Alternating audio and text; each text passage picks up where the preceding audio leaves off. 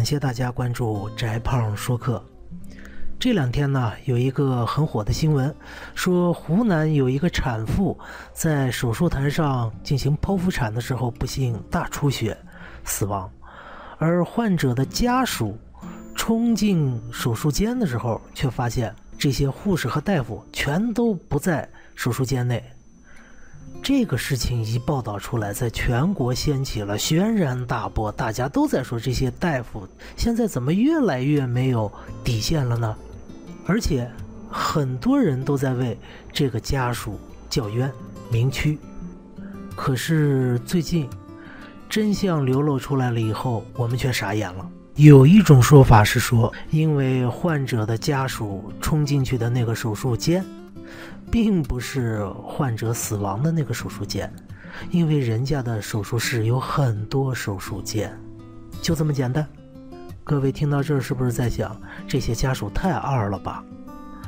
可是啊，大家想想，我刚才说了，当这个事情的前半段被网上曝光的时候，我们全国很多人都在陪着家属犯二啊，我们都在义愤填膺地谴责这些大夫和护士。那我们是怎么回事呢？难道我们这么多人都是故意在犯二吗？今天呢？我们就要讲一篇和这个事情很相似的小说，这就是老舍先生在一九三三年写的一篇小说，叫《抱孙》。这个小说讲了这么一个故事：说有一个老太太非常想要孙子，所以他的儿媳妇儿也很努力，就怀了三次孕。这个抱孙就讲的是这三次怀孕的事情。第一次。儿媳妇儿有了孩子，然后老太太就不让儿媳妇儿有任何的操作，夜里睡觉都不许翻身儿。哪知道过了五个来月，孩子还是个男胎，死掉了，没生出来。第二次，儿媳妇儿又怀孕了，这回老太太更加上心了，于是就小心伺候，好不容易孩子生了出来，可是呢，没几天。小孩又死掉了，老太太很伤心，但是日子还得过呀。没多久，儿媳妇又第三次怀孕，第三次怀孕以后，老太太就非常的谨慎了，啊，生怕儿媳妇再出任何的意外，于是，在所有的环节都非常的谨慎，不让儿媳妇有任何多余的动作，这是一。然后给儿媳妇吃的非常非常好，啊，原文里是把嘴角都吃烂了。让儿媳妇吃到这个程度，结果儿媳妇最后在生孩子的时候，结果最后因为胎儿太大，无法自然生产，那么没法自然生产，那就只好送到医院去进行剖腹产。哎，非常的顺利，生出来一个大胖小子，老太太很高兴啊，当天就把小孩带了回去。但是老太太在路上呢，打了几个喷嚏。结果，没多久，第二天，大胖小子死掉了，老太太非常的伤心啊。于是老太太就认为，你看以前按照我的老经验，我们这个自然生产，孩子都能活，那送到医院剖腹产，肯定是医院把孩子给弄坏了。于是就要和医院打官司。那要和医院打官司，母亲不能不在啊。于是老太太就把儿媳妇要从医院里接出来。这个时候儿媳妇的肚子还没长好，但是老太太说没关系，我们贴产后回春膏啊这类中药接了出来。结果接出来没多久，儿媳妇的肚子裂了缝儿，不言不语的也死掉了。老太太特别伤心，特别愤怒，就想这肯定是医院捣的鬼。于是老太太就把医院告了，两岸合议。老太太说：“老命不要了，不能不给孙子和儿媳妇报仇。”就这么简单一个小故事。我看到很多人在评论这个故事的时候，下的结论是：这个老太太愚昧无知嘛。首先，第一胎的时候。不让孕妇多运动，那胎儿的发育肯定就要受到影响嘛，所以最后胎儿死了，是吧？呃，第二胎的时候，第二胎的时候是十一月的天气，结果老太太在产房里放四个火炉，给小孩身上盖四床被子、五条毛毯，这不是活活热死了吗？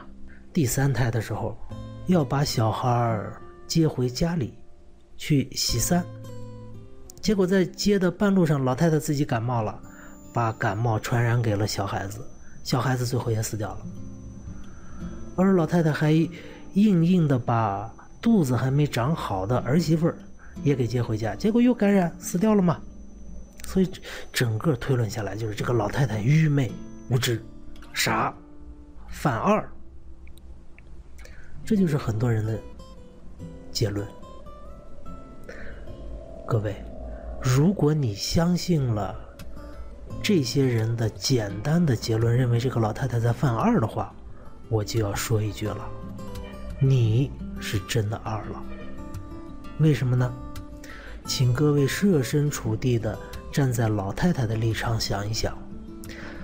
一九三三年那个时候，中国正在从一个农业社会向工业社会转型，现代的医学知识在民间非常的不普及，所以老太太根本就不知道这些医学知识，这是很正常的事情啊。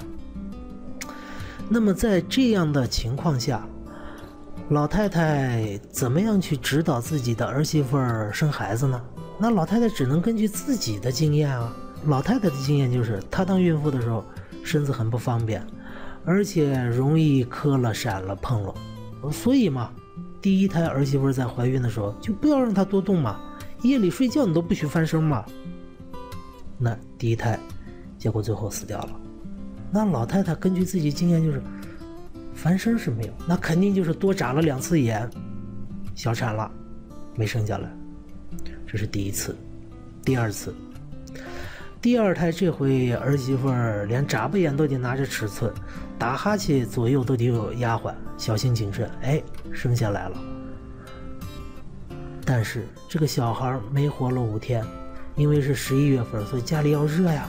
老太太经验是冬天生孩子，那小孩很容易感冒着凉，他抵抗力弱嘛，所以我就把温度升高，在产房里放四个大火炉子。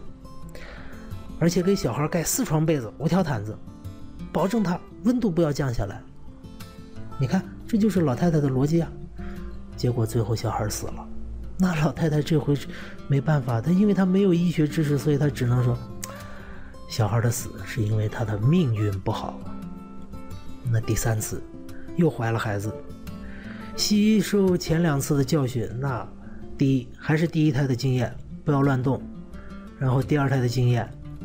同时要给这个儿媳妇吃大量的好东西，让她健壮起来，那么孙子自然就健壮了。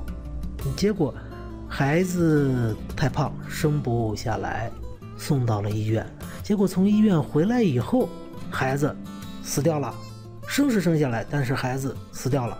老太太当然认为，在我儿媳妇生孩子的整个过程中，唯一和我的老经验不同的，那就是去医院，那就是我的孙子。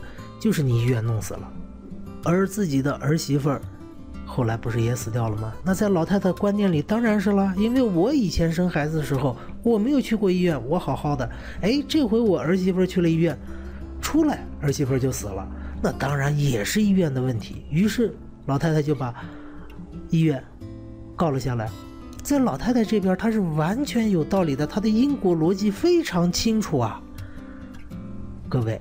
这么严密的因果逻辑，你能说老太太是在犯二吗？你能说老太太是无知吗？老太太根据她的生活经验啊，你能说老太太愚昧吗？老太太打的算盘很精明啊，我就觉得非常的悲哀。为什么呢？因为全中国这么多人读了这篇小说，却没有几个人站在老太太的立场来思考。全都是一味的指责这个老太太的愚昧、落后和无知，没有人从老太太的角度来思考一下她的逻辑。我想，这是一个我们民族的悲哀。这说明我们中国人看待这个世界，往往站在自己的立场，而不是站在他人的立场。这样的一个角度，这个世界。是简单了，扁平了，爱憎分明了，但是却失去了真相。所以我最后要说，当我们再遇到这些离奇的、古怪的报道，或者是小说的时候，千万不要简单的来下一个道德上的评价，应该静下心来，耐心点儿，等一等，等更多的信息流出来之后，再来做你的判断。千万要记住一个道理：这个世界上没有人是故意犯二的。希望你去故意犯二。谢谢大家。